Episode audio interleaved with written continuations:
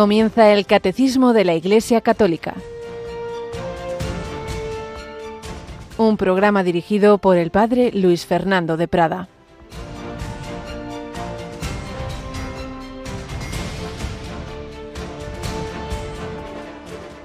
Esta confianza la tenemos ante Dios por Cristo.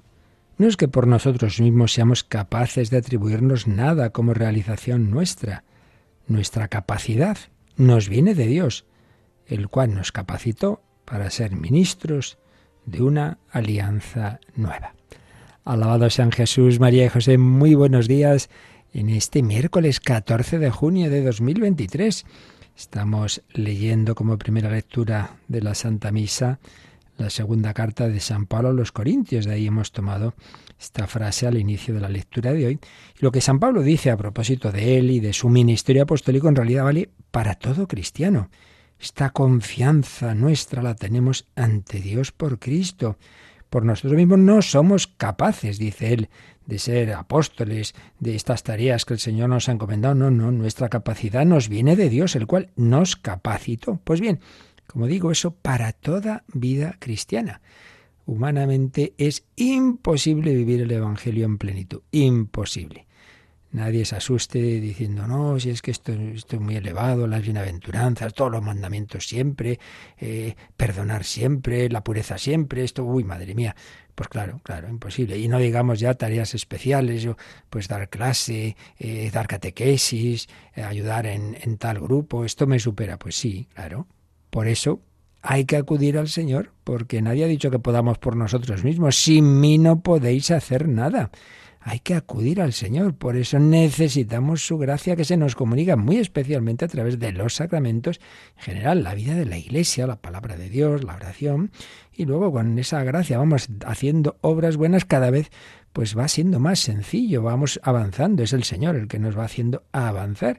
Y lo que al principio cuesta es como aprender un instrumento, los primeros días, semanas, meses incluso, pues son pesaditos. Ahí el que está con el piano haciendo ahí escalas, los vecinos de indignados dichos de paso, y pues muy pesadito. Uno coge la guitarra, pues me pasaba a mí de pequeño, ay, este dedo aquí, este allá, pero luego poquito a poquito ya pues lo disfrutas pues así en la vida cristiana. Fíate del Señor, Dios no pide imposibles. Entonces el Evangelio de hoy Jesús dice, no he venido a abolir la ley de los profetas, sino a darles plenitud.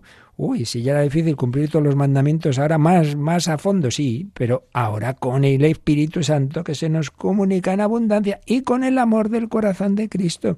Por eso, cuando una familia hay mucho trabajo, pero hay mucho amor, pues hay alegría, hay buen humor, las cosas se hacen con gusto como estamos viendo en la familia Santa Teresita. Ahora, si no hay ese amor, todo el mundo protestando, todo el mundo no me toca a mí, tú es que vas a lo tuyo, es que no sé qué. Entonces, eso ya es un infierno. Bueno, pues a pedir al corazón de Jesús pasado mañana esa solemnidad como os decíamos, lo vamos a celebrar pues con distintas celebraciones, mañana os las recordamos, pero ya desde hoy mismo, desde siempre, con esa confianza puesto en Él. Aquí nos acompaña Yolanda Gómez. Buenos días, Yoli. Muy buenos días, Padre.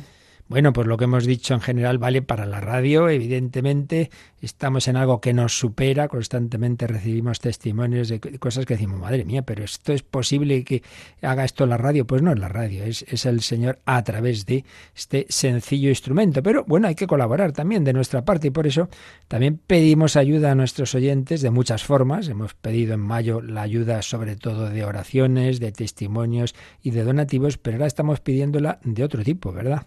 Sí, estamos con la encuesta de los oyentes de Radio María y que pueden ayudarnos pues diciéndonos dónde nos escuchan, en qué momentos o a través de qué medios, un poco para conocer a, nuestros oyentes y también sus gustos, qué programas son sus favoritos, eh, qué es lo que más le gusta, qué es lo que menos, todo ello pues para intentar mejorar entre todos.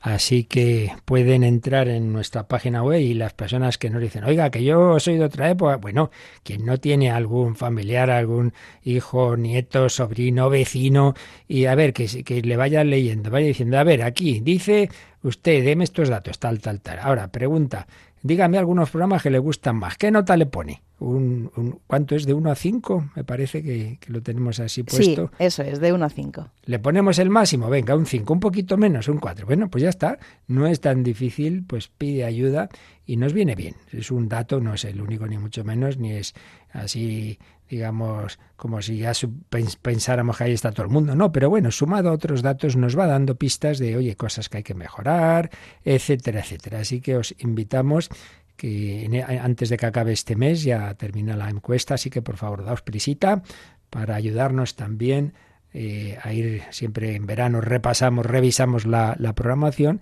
para luego el curso que viene. También hay que, tenéis que saber que esto se hace entre voluntarios, claro, en toda la programación, y por tanto de voluntarios que siempre nos dicen, mire, yo no puedo seguir, y bien lo sentimos. Eh, y alguno ya me lo ha dicho, pero claro, pues es que esto se hace por, por puro amor de Dios y, hay veces en que otras tareas pues piden esa colaboración y no puede seguir el voluntario. Pero de nuestra parte pongamos todo y a vosotros os pedimos esa colaboración con la encuesta. Pues nada, que sepan nuestros oyentes dónde pueden encontrar esa encuesta también. claro, perdón, perdón. no que me faltaba a mí decirlo, perdón, padre. Ah. Entonces es en la página web hay dos lugares. Uno es en la parte de arriba, lo que llamamos los banners, que son como unas imágenes que van cambiando. Bueno, pues ahí entre esas imágenes pone encuesta Radio María. Ir a la encuesta y nada, es pinchar ahí en ese sitio y se puede ir. Y otra manera, si no, es al fondo de bajando en la página web, en la parte de actualidad de Radio María, eh, ahí es donde pueden ver también eh, la página de, la encuesta. Así que tienen esas dos maneras, o al principio o al final de la página web. Pues sea al principio, sea al final, hacerse un pequeño viajecito para ayudar a mejorar Radio María. Bueno, pues nosotros vamos a hacer nuestro viajecito a la familia de, de Santa Teresita y hoy en concreto vamos a fijarnos un poco en, en, un capítulo sobre cómo educaban a las hijas este matrimonio santo, Luis y Celia, esa educación de las cinco niñas, cada una muy distinta, pero sabían hacerlo bien con cada una de ellas, muy particularmente la madre, una gran observadora, una gran educadora y por supuesto el padre, un gran santo que conjugaba la rectitud con el cariño, con la amabilidad, con el amor incondicional.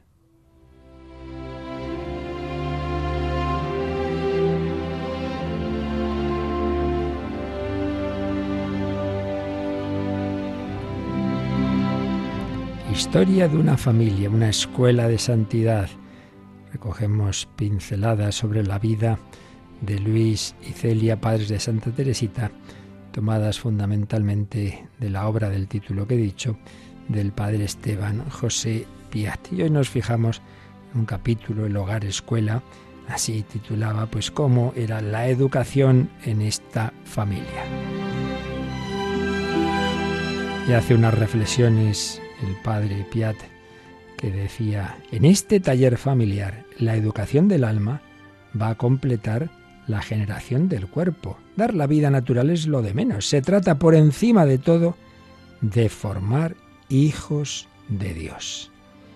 Tal es la obra de la educación, ciencia suprema, arte de las artes, que se empeña en esculpir la imagen divina en la sustancia espiritual. Muy precioso párrafo de inicio de este capítulo para todos los padres que me escucháis y también para todos los que estáis o estamos en las tareas educativas. Démonos cuenta de que es de lo más grande que se puede hacer. Cuando alguien puede pensar insensatamente, por ejemplo, que una mujer que, que no trabaja fuera de casa, sino que tiene varios hijos y dice, bueno, no trabaja, ¿cómo no trabaja? El trabajo más importante, el más importante, que es ese, que hay más importante que formar bien una persona. ¿Hacer un puente? Pues no, más importante es esa educación, ya humanamente para esta vida, pero no digamos con la perspectiva cristiana de la eternidad. Formar hijos para Dios, que reflejen la imagen divina y que lleguen al destino, que no es una carrera estupenda y ganar mucho dinero, es el cielo, es la santidad. Ese es el destino, porque humanamente Muchos dirían, pobrecitos, se les han muerto cuatro de pequeños, luego Teresita muere con 24 años, ahí monjita, ahí en un convento, pues sí, cumplió su destino, santa, muy santa, ayudando a millones de personas. La experiencia la ha dado, su intercesión, el ejemplo, sus escritos, una vida cumplida frente a tantas apariencias de gente muy importante, pero que realmente no ha hecho ese bien al que todos estamos destinados, ni ha cumplido su vocación de unirse plenamente a Dios en lo que llamamos la santidad.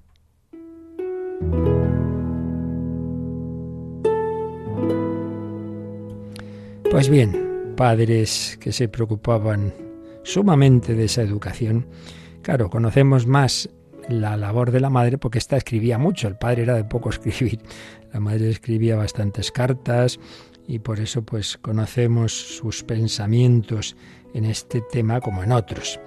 Pero sabemos, por ejemplo, que cada vez que nacía alguno de los hijos, los dos rezaban más o menos esta oración, Señor, que sea para vos, llevadlo o llevadla antes de consentir que se pierda ante todo querían eso, que llegara al cielo y si iban, el Señor veía que esta persona, este niño, esta niña se iba a perder por malos caminos, preferían que el Señor se lo llevara antes de eso a la vida eterna. Eso es fe, ¿verdad?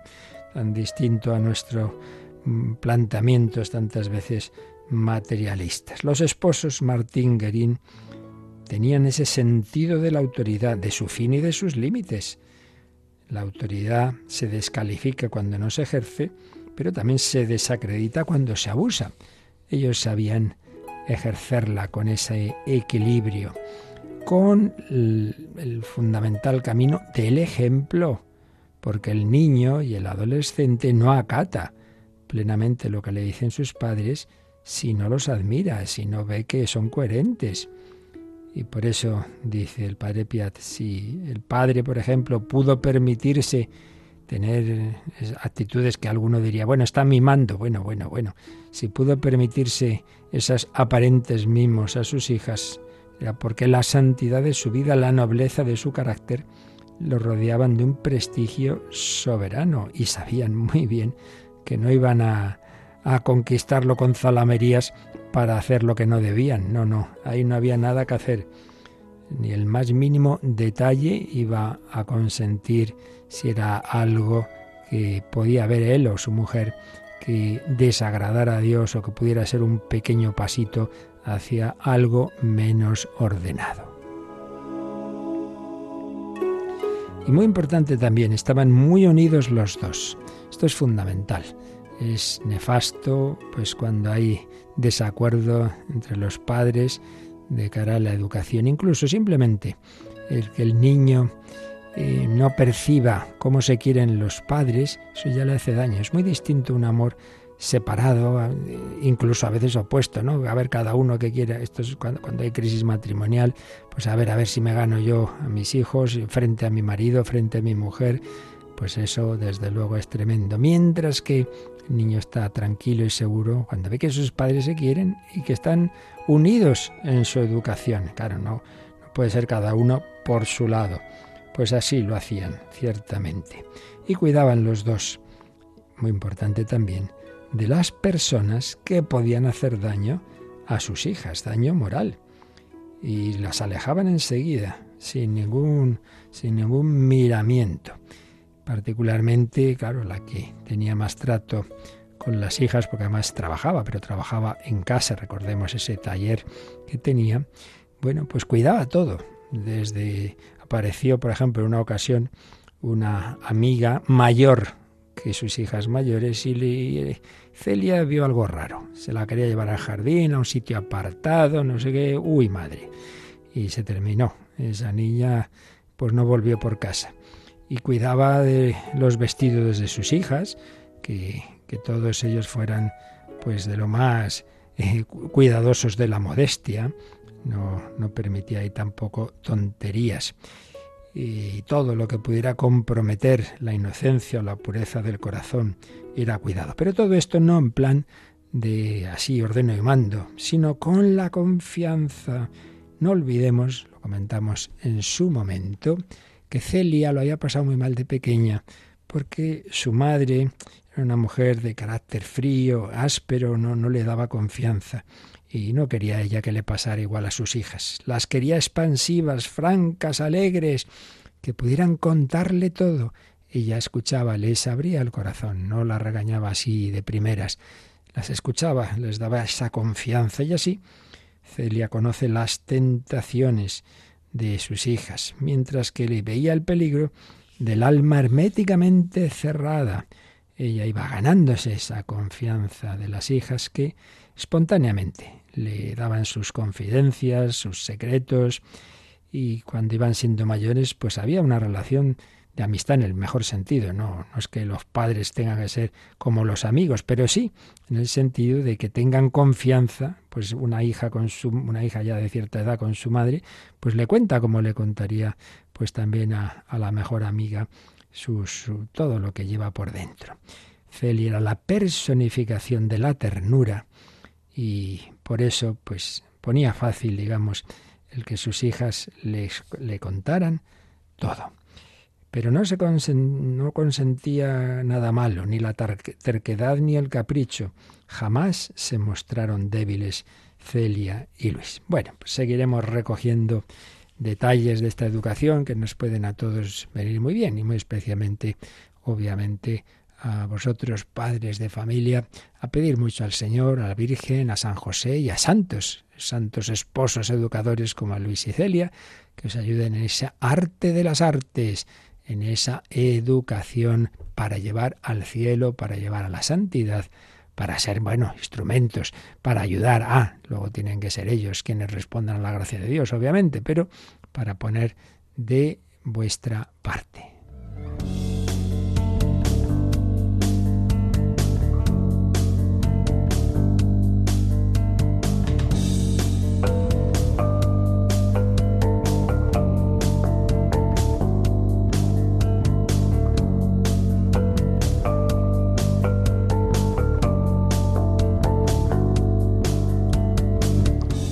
Como hemos estado recordando en todos estos días, la fuente principal para que esta familia viviera unida y fuera avanzando en la santidad era la vivencia de la Eucaristía en todas sus dimensiones, la asistencia a la Santa Misa eh, diariamente por parte de los padres y sobre todo esa vivencia de toda la familia en, el domingo, la, también las, las visitas al Santísimo, la oración, en fin, todo lo que, lo que implica esa vida litúrgica de la Iglesia, las vísperas, incluso los domingos por la tarde. Bueno, pues estamos hablando, explicando un poquito eh, lo que nos presenta el catecismo de la Iglesia Católica sobre este sacramento de los sacramentos, la Eucaristía.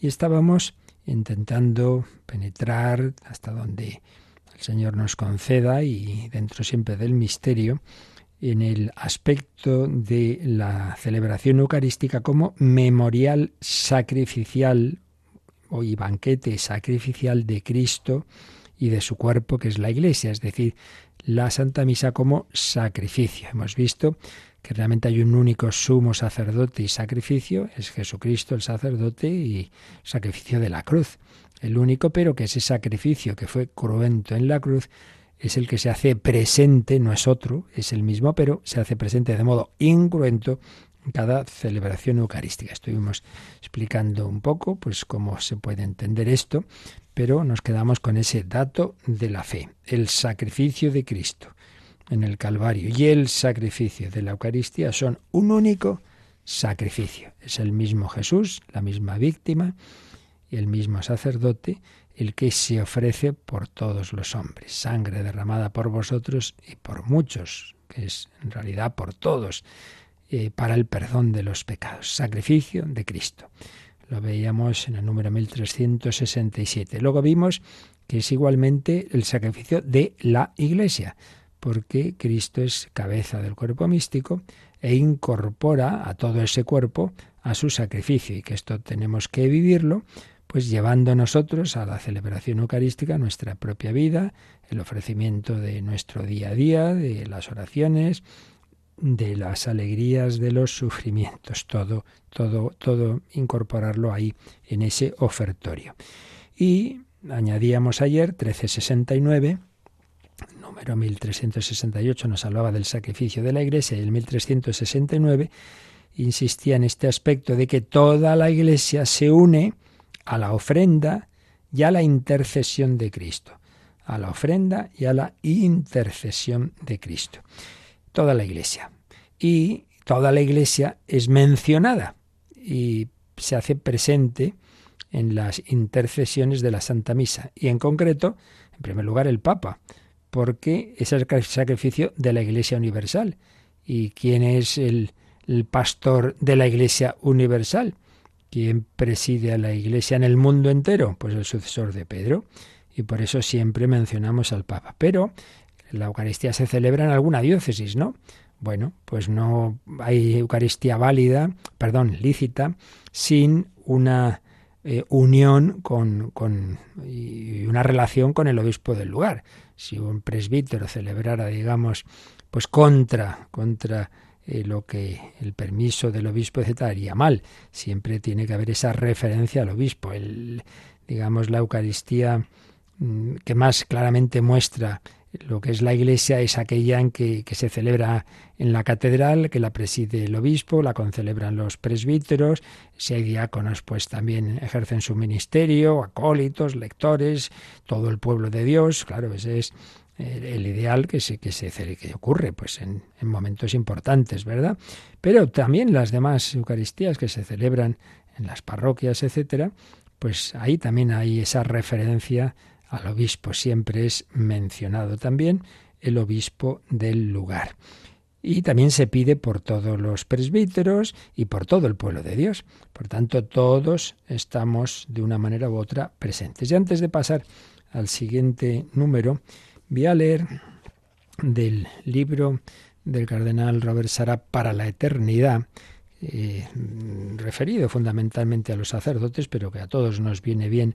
Por un lado, pues porque recéis por, por los que lo somos y, tenemos este, este ministerio y, esta celebración, pero también porque buena medida las cosas que se dicen para nosotros valen para todos los fieles, para la vivencia interior de la celebración.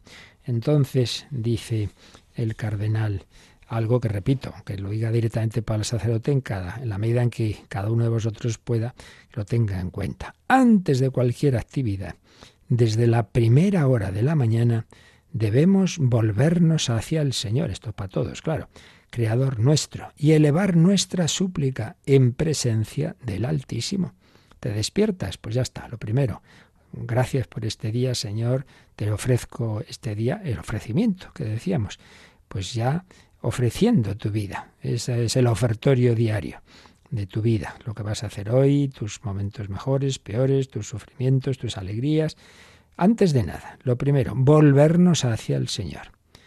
Y ahora ya dice al sacerdote, antes de cualquier compromiso apostólico, cada mañana y a lo largo del día, yo, pobre sacerdote, tengo que entrar y desaparecer en el misterio de la Sagrada Eucaristía, celebrada con fervor y largamente contemplada y adorada.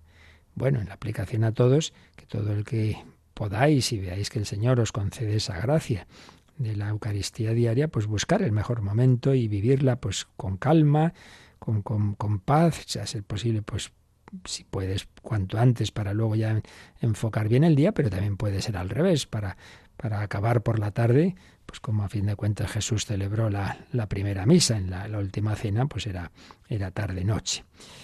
Eh, esta pequeña hostia que lleva en sí al mundo entero, al universo entero y toda la historia de la humanidad, tiene que convertirse en el centro de nuestra existencia, en vida de nuestra vida tenemos que ofrecernos a Dios en sacrificio y transformarnos en esa hostia, dejarnos como transustanciar y convertirnos en el mismo Cristo. Bueno, esto vale para todos también. Es verdad que en primera persona el sacerdote que dice, tomad y comed, esto es mi cuerpo. Ese pan y ese vino se van a transustanciar, ya lo explicaremos, se van a convertir en el cuerpo y la sangre de Cristo. Pero recordad que hablábamos de que después de la consagración hay otra epíclesis, hay otra invocación al Espíritu Santo en la que en la que lo que pedimos es que los que seamos transformados somos nosotros, los que estamos ahí, sacerdote y todos los fieles. Bueno, pues esto vale para todos. Que nosotros mismos, el cardenal Sara, nos convirtamos en Eucaristía y de este modo nos escondamos en Él. Solo entonces podremos darnos también nosotros como Cristo. Cuanto más te unas tú a Cristo, más te podrás dar a los demás. Claro que sí. Y recuerda, Sara, que el Santo Tomás de Aquino era un hombre de oración y contemplación que conservó siempre un vivo sentido de la primacía del absoluto de Dios. Y por eso se recuerda de él que siempre que iba a empezar a enseñar, a escribir, a dictar, a un debate teológico, primero se retiraba en el silencio y en lo oculto de la oración y oraba con lágrimas para obtener la sabiduría de los misterios divinos. Bueno, aplicación a nosotros antes de cualquier cosa importante y bueno, en primer lugar de la propia celebración o asistencia a la Santa Misa, oremos, preparémonos, pidamos gracia para vivir bien esa misa, esa frase que hay en muchas sacristías, sacerdote, y apliquémoslo a cada uno, celebra esta misa como si fuera tu primera misa, tu última misa, tu única misa. No como, bueno, una más. No, hombre, no, no hay nunca una más. En la última cena, en el momento de la institución del sacerdocio y de la Eucaristía, San Juan Evangelista apoyó su cabeza en el pecho de Jesús. Pues que también nosotros vivamos así en intimidad con Jesucristo cada celebración eucarística. Bueno, pues precisamente vamos, después de haber hablado de la presencia de la Iglesia militante, de la Iglesia de la tierra, en toda misa, papa, obispos, sacerdotes, fieles, Ahora vamos a fijarnos, así nos lo va a exponer el catecismo en los dos números siguientes, en que también en la misa está presente la iglesia del, del otro lado, la iglesia del más allá. Esto nos lo va a exponer en el número 1370, donde nos va a hablar de los santos, y luego el 1371 nos va a hablar de que el sacrificio eucarístico es ofrecido por los fieles difuntos. Así que tenemos aquí dos números relativos al más allá en relación con la Santa Misa. Bueno, pues vamos a ver lo que nos da tiempo a ver hoy, comenzando por leer, Yolanda, el número 1370. A la ofrenda de Cristo se unen no solo los miembros que están todavía aquí abajo, sino también los que están ya en la gloria del cielo. La Iglesia ofrece el sacrificio eucarístico en comunión con la Santísima Virgen María y haciendo memoria de ella, así como de todos los santos y santas. En la Eucaristía, la Iglesia, con María, está como al pie de la cruz, unida a la ofrenda y a la intercesión de Cristo. Un bello número, como podéis observar, y claro, no hay que olvidar que decíamos que el sacrificio de la misa es el sacrificio de la cruz, pero que lo ofrece Cristo sumo sacerdote resucitado en el altar del cielo. Recordad lo que expone la carta a los hebreos, que lo, lo veíamos aquí, como antes de llegar a la pasión Jesús ofrecía lo que iba a vivir en el futuro, ofrecía ya desde el primer instante de su entrada en el mundo toda su vida que iba a culminar en esa ofrenda sangrienta, pero después de resucitar mira hacia atrás, digamos, mira a lo que ofreció, a lo que a esa entrega que hizo de su vida y la presenta al Padre en el cielo, en el Santa Santorum. Por tanto, si el que celebra la Eucaristía es el propio Jesucristo, cabeza, Cristo resucitado en el cielo, pues evidentemente una celebración eucarística no es una cosa que hacemos aquí en la tierra como, como separado del cielo. No, no, no, no. El que celebra realmente es el que está en el cielo, Cristo resucitado. Lo que pasa es que está en el cielo y a la vez en la tierra. Yo estaré con vosotros todos los días hasta el fin del mundo mundo. Y claro, si está ahí en el cielo presentando al Padre ese sacrificio, esa ofrenda, esas llagas que sigue teniendo para toda la eternidad. Y en ese sacrificio de la cruz estaba al pie, estaba María y estaba San Juan. Bueno, pues indudablemente en todo sacrificio, en toda celebración eucarística, pues está esa iglesia del cielo.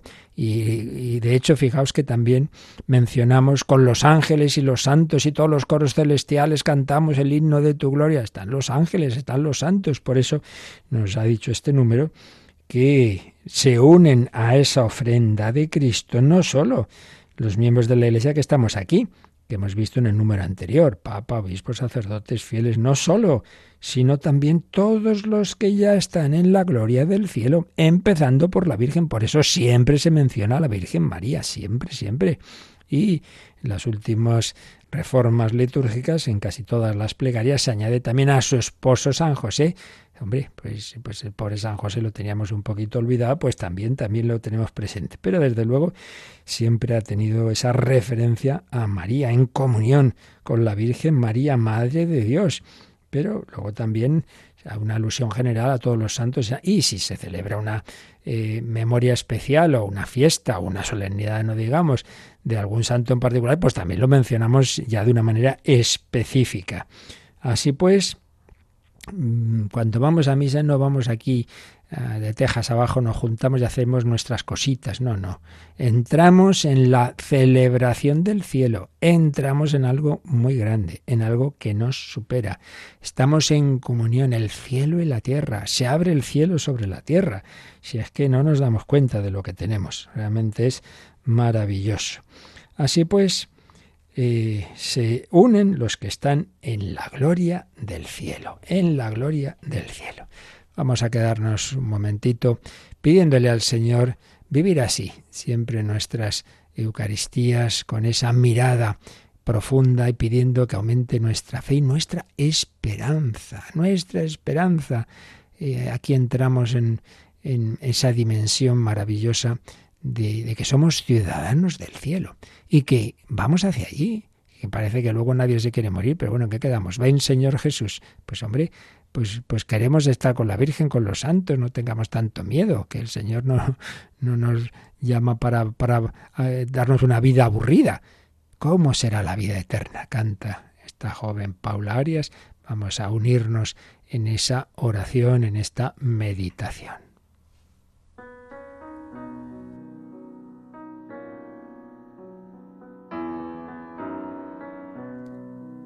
¿Cómo será dormir? y luego despertar, ver la sonrisa en el rostro de mi majestad que me ha esperado a mí desde la eternidad. ¿Cómo será? Dímelo tú que estás de allí. ¿Cómo será? vestir de un blanco virginal, sentarnos a la mesa del banquete celestial, juntos poder gozar de la santidad. ¿Cómo será? Dímelo tú estás de allí sin luz de lámpara o de sol, allí no hay lágrimas, no hay dolor. ¿Cómo será? Dímelo tú, que estás ya allí. Sin luz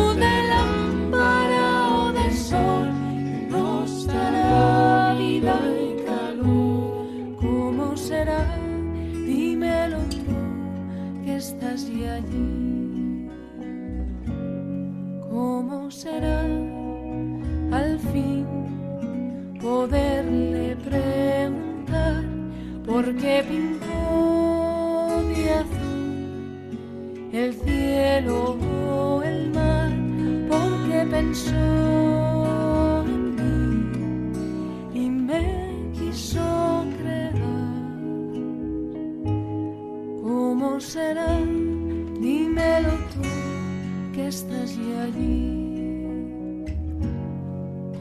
¿Cómo será allí podernos reencontrar, reconocer tu risa y en tus ojos mirar que me presentes tú ante su santidad? ¿Cómo será? Dímelo tú estás ya allí. Sin luz de lámpara o de sol, aquí no hay lágrimas, no hay dolor. ¿Cómo será? Dímelo tú, que estás ya allí.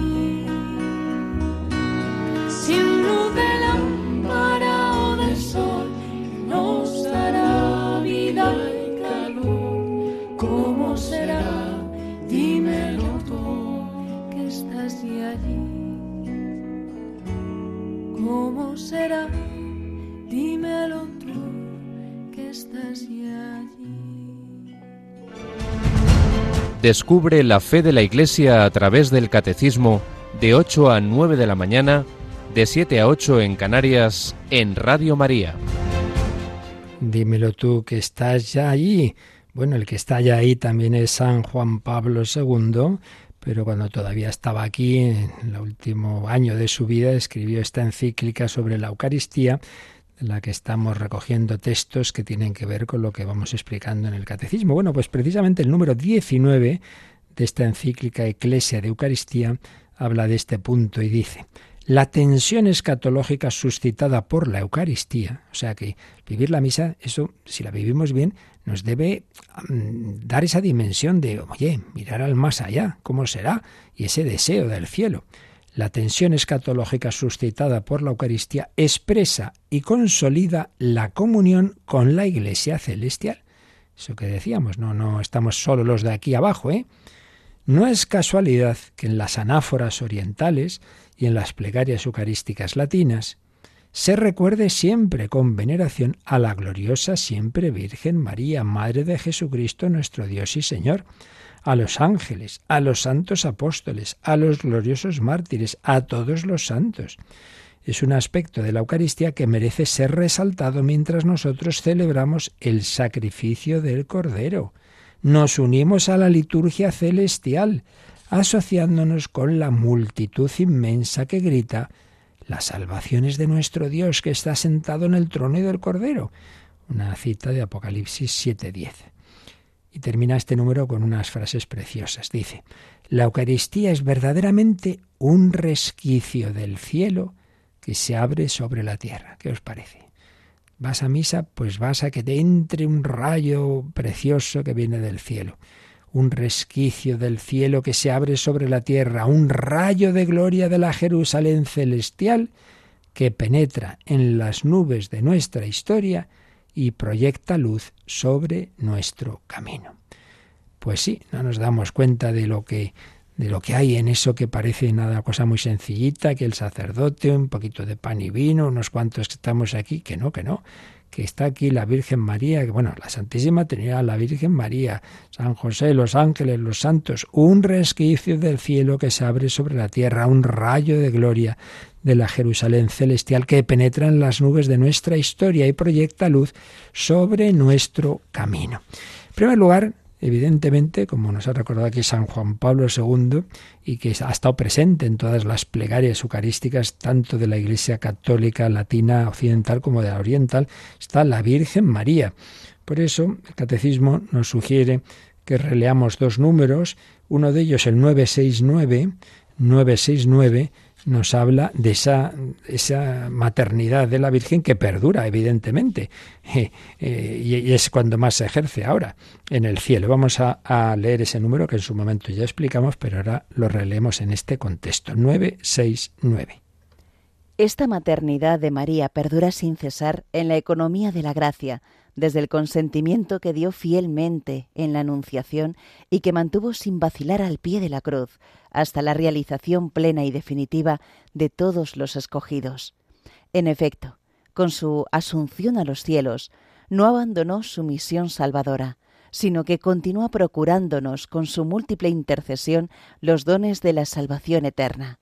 Por eso, la Santísima Virgen es invocada en la Iglesia con los títulos de abogada, auxiliadora, socorro, mediadora.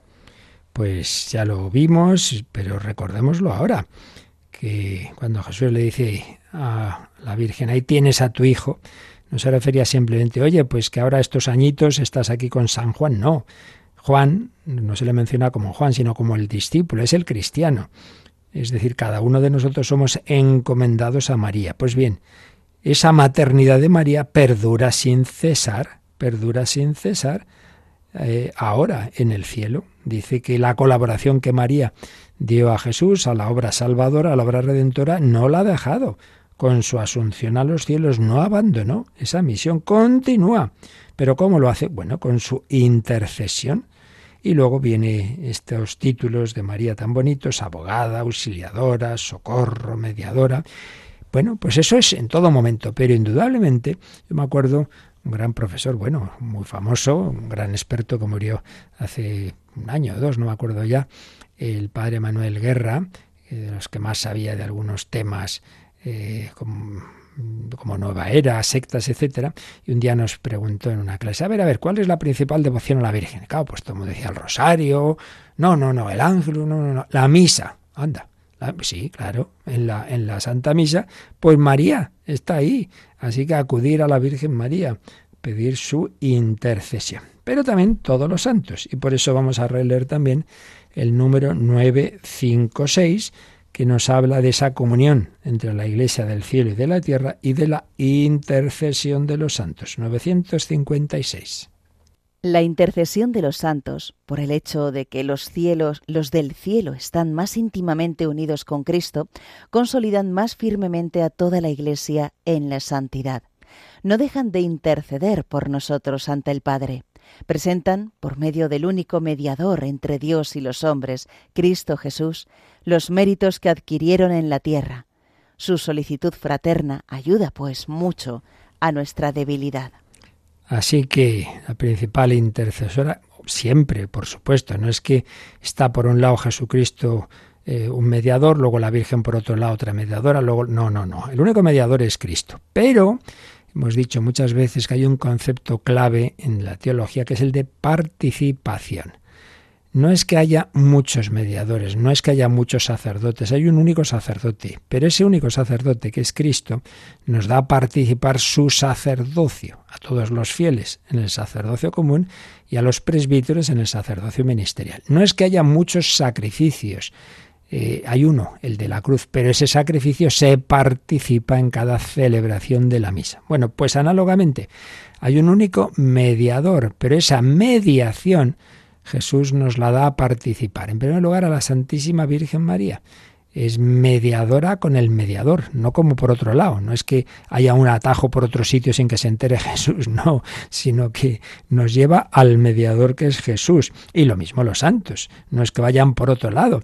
Pero eh, el Señor les ha concedido en la vida colaborar, cada uno en la vocación que hubiera tenido, y ahora colaborar eh, en la oración y en la intercesión y presentando también lo que ellos hicieron, sus méritos. Pues igual que Jesús presenta al Padre esa obra redentora, esa frase tan bonita de Santa Teresita, precisamente del niño Jesús, pasaré mi cielo haciendo el bien en la tierra.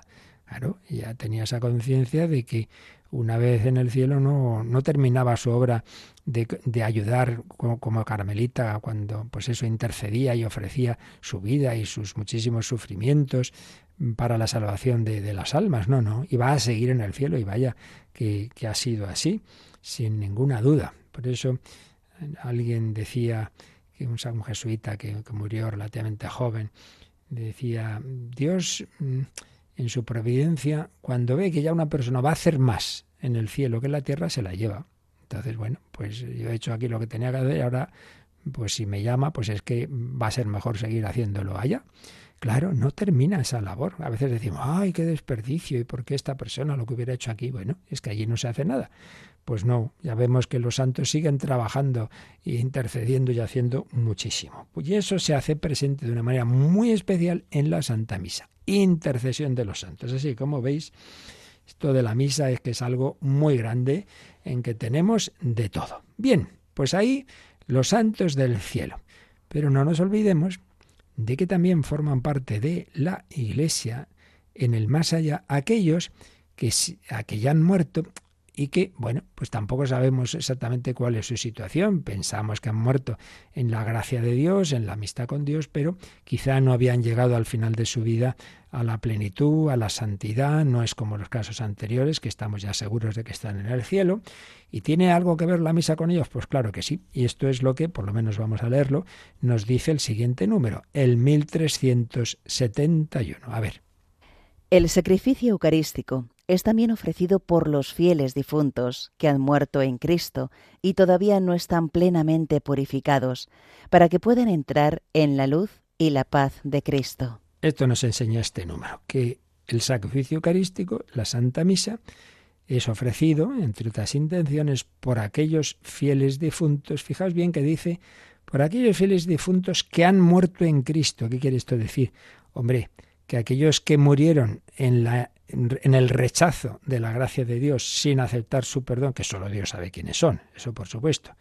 Pero dicho de otra manera, aquellos que por su rechazo de la misericordia de Dios se han condenado, pues ahí no hay nada que hacer. O sea, ya puedes tú ofrecer la misa y lo que sea, que aquel que se ha condenado, pues se ha condenado, eso, eso ya es irrevocable.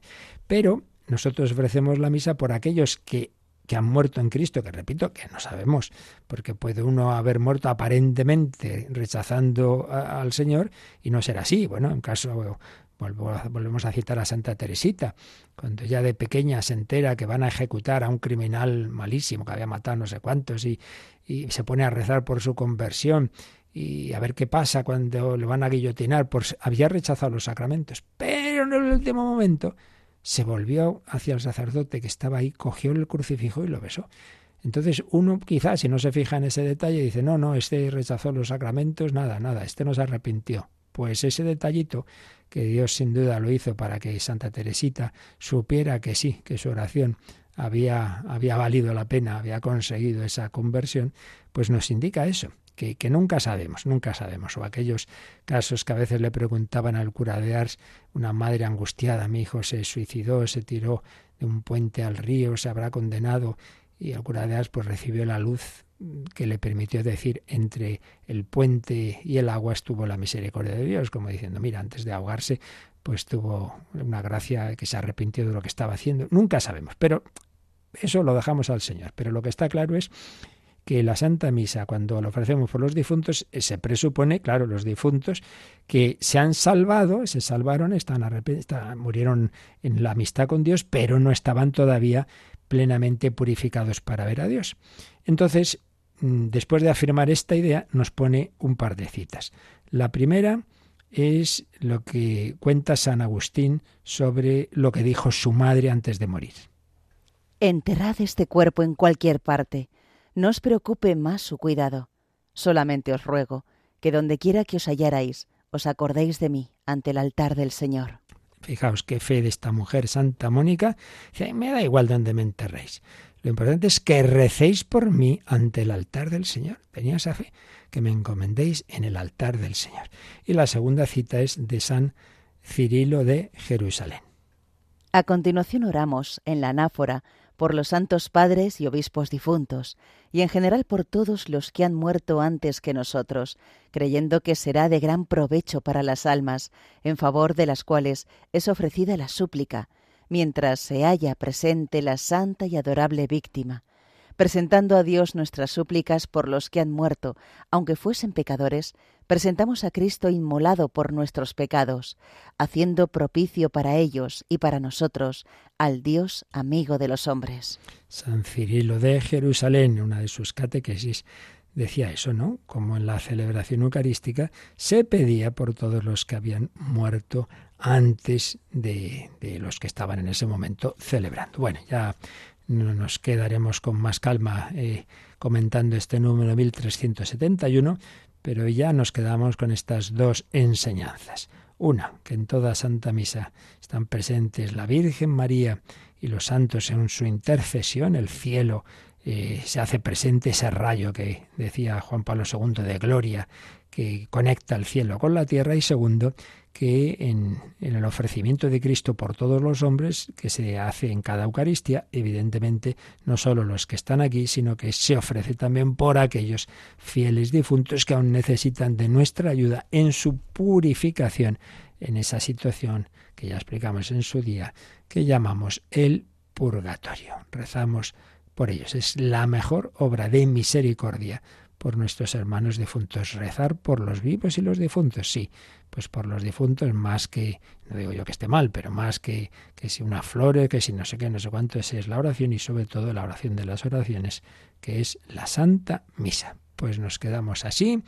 Eh, dando gracias al Señor de que nos ha dejado este regalo que nos comunica con el más allá. Si tenéis ahora alguna cuestión, tengo yo que matizar algo de lo que dijimos ayer o cualquier otra cosa, pues ahora enseguida tenemos unos minutitos. Participa en el programa con tus preguntas y dudas. Llama al 91005 9419. 91005 9419. Puedes escribir un mail a catecismo arroba radiomaria.es o escribirnos un mensaje al teléfono de WhatsApp 668 594 383 668 594 383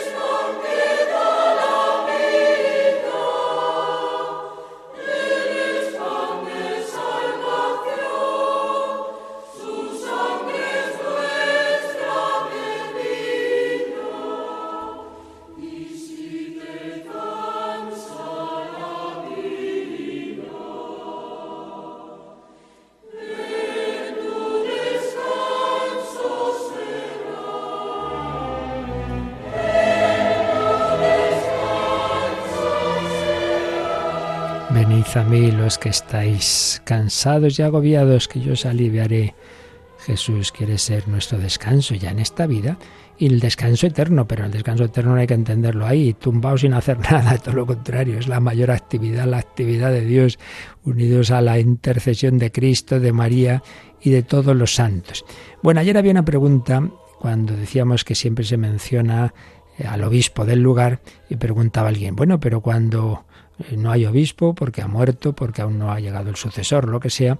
Y os decía que siempre entonces se menciona, se pide por el administrador apostólico. Pero no tenía yo del todo muy claro en ese momento eh, la diferencia entre administrador apostólico o administrador diocesano. Decía yo, bueno, si es el, el, el obispo, un obispo de la diócesis a lo mejor el obispo emérito o el de otra diócesis que se le encomienda, entonces se llama administrador apostólico.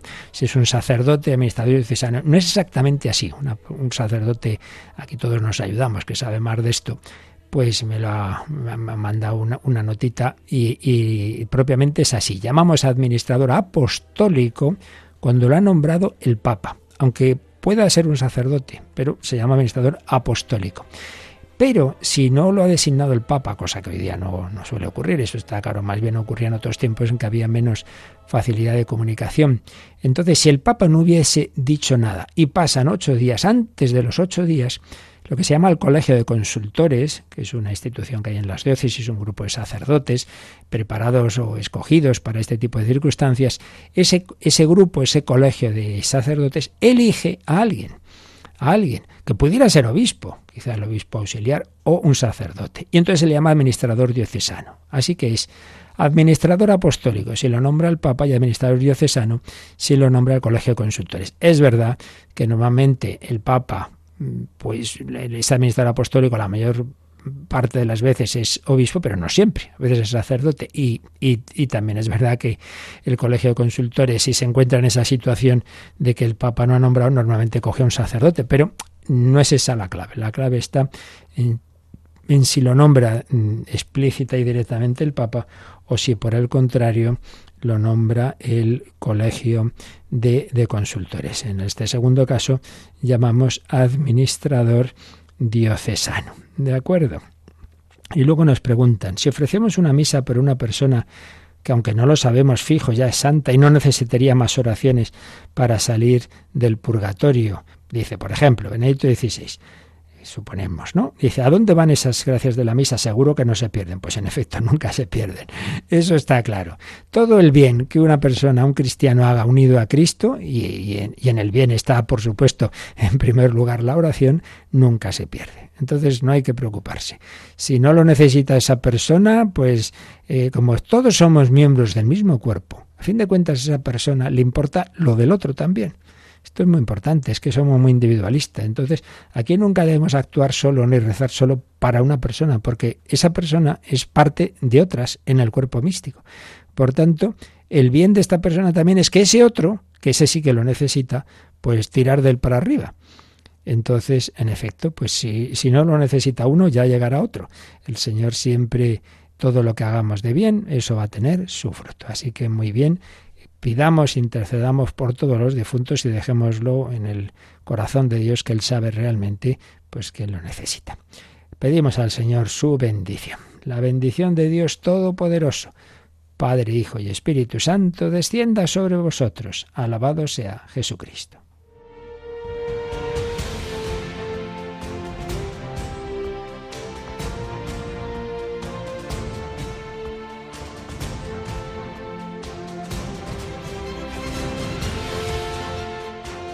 Han escuchado en Radio María el Catecismo de la Iglesia Católica, un programa dirigido por el Padre Luis Fernando de Prada.